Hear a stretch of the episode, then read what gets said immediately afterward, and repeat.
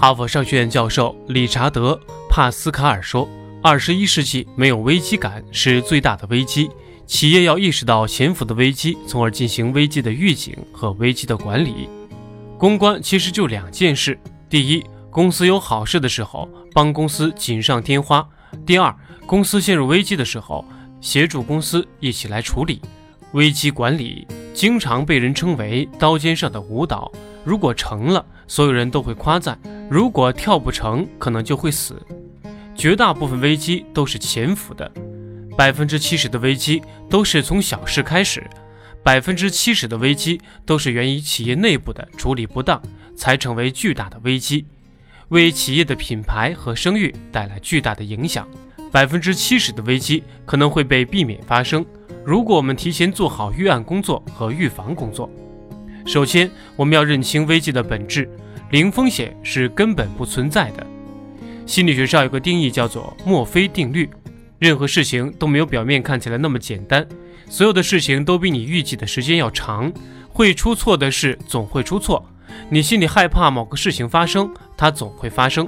危机基本上有两种性质，一个是潜伏性的，一个是突发性的。突发性的危机事件其实非常少，除了自然灾害或者突然死亡。基本上，百分之七十的危机事件都是潜伏到一定的地步爆发出来的。比如前两年天津港爆炸这个事件，它就是危机潜伏到一定的地步之后突然爆发的。二、危机的涟漪效应，一个故事或者一个谣言，可能在公司内部只是传开，但媒体以及社交媒体会急剧扩大，在事件及危机发生的过程中，是多个方面的博弈。而且伴随着涟漪效应，公众往往会非常关心企业发生危机后所采取的反应，比如第一反应是什么，态度是什么。大家不会太久的纠结于危机事件的本身。今天跟大家推荐一本书《如何应对愤怒的公众》。这本书是美国处理争议和公关的两个专家写的，均为麻省理工学院出身，已经出版了二十周年。我日常处理很多事情和危机的经验教训是：当你处理危机的时候，你对愤怒的公众就不能说法律上怎样，流程上怎样。我们不去解释法律层面的问题，也不去解释产品的质量和技术细节，而更重要的是如何处理消费者的愤怒情绪。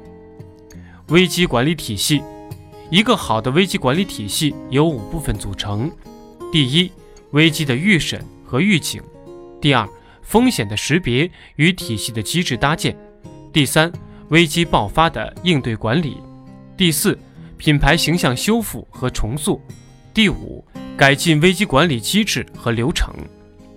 第一个危机发生之后，对企业来说是一个机会。如果产生这么大的危机，一定是企业内部体系有不完善的地方。如果能够在危机爆发之后进行形象的修复和重塑，对企业而言是非常好的。不是每个企业都有危机，但一定有风险和隐患。富兰克林曾经说过：“一盎司的预防胜过一磅的治疗。”企业就像人的身体，其实我们的身体总会发生一些异样。如果刚开始的时候这个病是个小病，从来不去看医生，久而久之就会酿成大病。但是如果检查出来，就可以对症下药，不会造成对生命的威胁。危机管理是一样的，企业运转像人的身体，等你病入膏肓之后就治不好了。如何判断公司发生的事情是否已经构成了舆论热点，可能成为一个危机的事件呢？我们可以从以下六个维度来看：一、网民关注，比如有没有在朋友圈看到刷屏等；二、门户网站推荐，比如放在网站的首页或者特别制作一个故事；三。意见领袖介入，什么叫意见领袖呢？他可以是网上的红人，也可以是某个名人或者资深的媒体人。四、财经媒体报道。五、央媒报道。央媒是代表公信力的。网民除了在网上发布自己的言论外，是否有线下活动，比如是否有维权行动？对于下一个危机的准备，永远不可能完全准备好。就像所有做过的大型活动，总有一些遗憾，永远不可能完全准备好，但是至少会对可能发生的或者最糟糕的结果进行预测。四、如何进行危机预测呢？一、做风险审计。风险审计就像给公司做一次体检，目的在于对公司做一个全面的检查。风险审计需要做案例的情景分析，准备一份危机手册。危机手册像危机时候的圣经，因为危机发生的时候很难在一瞬间把所有该想的问题全部想到，或者后果都考虑到。二、设置一个危机小组。危机小组是日常工作以外特别设立的小组，发言人很看重是否权威，是否有责任感。谦卑有爱心。三，舆情监测。我现在的团队会监测所有跟我们公司品牌产品相关的信息。除了监测传统媒体外，我们同时监测社交媒体，比如微博、微信、BBS、论坛等等。在舆情监测当中，发现一些讯号，它像情报。如果一条关于企业的负面消息很重要。接下来又处理得很好，可能会避免一场严重的危机。五、应对危机的原则：遇到危机时，首先千万不要慌，让自己赶紧冷静下来。我们要做三件事：第一，明确危机的情形；第二，预测危机造成的影响，对企业形象的影响，对销量的影响，对投资人的影响；第三，提出应对的举措。二十四小时，根据目前中国媒体环境，二十四小时是一个极限，最好是八小时就采取行动，最优秀的是四小时内。一些中国的危机管理专家就提出了黄金四小时，二十四小时还不表态的话，就显得企业太骄傲或者太不负责任。六，如何选取发言人？危机发生后，必须组成危机小组。从不同部门选取应对危机的人，危机小组必须有一个总负责人，这个人必须是灵魂人物，具有足够的权威，可以直接跟企业的 CEO 对话，可以做很多的决定。危机当中必须有一个发言人，承担向外界释放信息与媒体对话的责任。我理想当中的发言人是这样的：第一，身体健壮，能够经受日夜工作；第二，正直。除了考虑企业本身的利益之外，他更关注公众和消费者的利益。第三，勇敢，不怕担当责任，敢于做出决定，敢于担当所有的风险。此外，发言人不是新人，他要对公司比较了解，才能够及时的沟通协调多个部门。面对消费者、公众、投资方等利益相关方，我们要采取一张嘴、口径一致、多个头脑的策略。人们大都同情弱者。如果有一个人非常弱，病倒在你面前，你看到会想办法把他扶起来。我们知道任何人都会犯错，就像我刚才说的，老百姓、愤怒的公众，基本上最关注的是企业的反应和态度，而不是危机本身。二零零九年丰田召回事件，当时刹车键出了问题，在全球召回。当时在美国开完新闻发布会之后，直接飞到北京，召集三百中国媒体开发布会。第一件事情，什么话都不说，四十五度鞠躬，让在场的媒体都很感动。如何发表一个公众能接受的声明？这里有个公式，大家可以用起来。第一，百分之三十的权重用于关注，一定要显示对这个事件非常关注。第二。百分之六十的权重用于行动，关注完接下来做什么。第三，百分之十的权重用于放眼未来，说以后做什么。七，新媒体环境下的危机管理。有一个舆情监测的数据显示，百分之四十的危机事件都源于互联网。新媒体环境下，危机特点和传统的媒体有什么不一样呢？一是传播速度。传播危机都是以小时、天、周为计算的，现在是分和秒。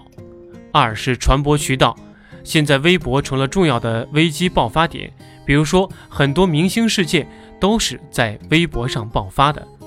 第三，原力传播的角色由传统媒体担任，现在网上的意见领袖、当事人、网民等等都扮演了传播的角色。第四，对现在的危机来说，网民异常情绪化，同时不乏言论暴力及挖掘、披露匪夷所思的细节。和一酒店女生遇袭事件，十二小时之内达到顶峰。这个事件发生以后，首先在微博上被爆，之后通过很多网上的意见领袖及名人的传播，很快达到顶峰。中国传播史上具有里程碑意义的最大规模的网络传播事件，就是这样诞生的。这是最典型的互联网引发的危机事件。八、危机管理的两面三维。接下来总结一下几个心得，最重要的几点：两面，外面加里面。外面，危险处理的第一步是做准备，准备的第一步是舆情监测、舆情管理，深刻关注企业和品牌所处的环境是什么。里面，内部协调高度一致，一定做到在危机发生的时候有一支危机处理的专业队伍，他们同心协力，放弃很多自己的私心，放弃很多骄傲来做这个事情。三维，预防、速度加态度。预防，古代有位医术高明的医生扁鹊，他有两个哥哥。有人问，好像你的医术更高明。他说：“我认为我大哥的医术最高明，我二哥次于我大哥，我最差。为什么呢？因为大哥治病于发作之前把病人治好了，二哥是治病于病情初期，而我是治病于病情已经很严重的时候再去补救。真正做好危机管理的企业，往往是因为预防的好，预防最重要。速度。”二十四小时是极限，现在大家比较赞同的是八小时，最好是四小时，黄金四小时是最好的。态度，一切由态度决定，因为我们在讲危机处理，就是跟不同的利益相关方联系上的处理，最后基本落到沟通上来。所以，当发生危机的时候，一定要注意，要为消费者着想。自己宁可放弃一点利益，避免事情越闹越大。如何打造企业的正面形象呢？第一，分析企业品牌或者品牌本身独有的优势，这是第一个出发点，一定要基于事实宣传，不能撒谎。第二，留意竞争对手宣传什么，他们处在什么样的位置，跟自己的品牌一定要分别。第三。要与自己的企业、品牌、产品的利益相关方保持常年的良好沟通。最重要的还是回到第一点，就是诚实，基于事实。如何应对媒体转型过程中的不适呢？第一，传统媒体环境转变到现在这样一个新媒体的环境，无论做公关或者做营销，或者是做传播，永远需要与时俱进，能够抓住新媒体的机会。所以在这样一个转型的过程中，永远记住，你只可能在这个大浪潮当中随它一起走，不然就会被这个大浪潮所淘汰。第二，现在的媒体环境参差不齐，碰到互联网上的热点或者事件，不要太紧张，我们要分析是搞笑还是娱乐，还是很重要的一个事件，或者舆情的一个热点。在当下嘈杂的环境，要静下心来，好好分析环境，不断的学习新知识，这才是我们职场人所需要的。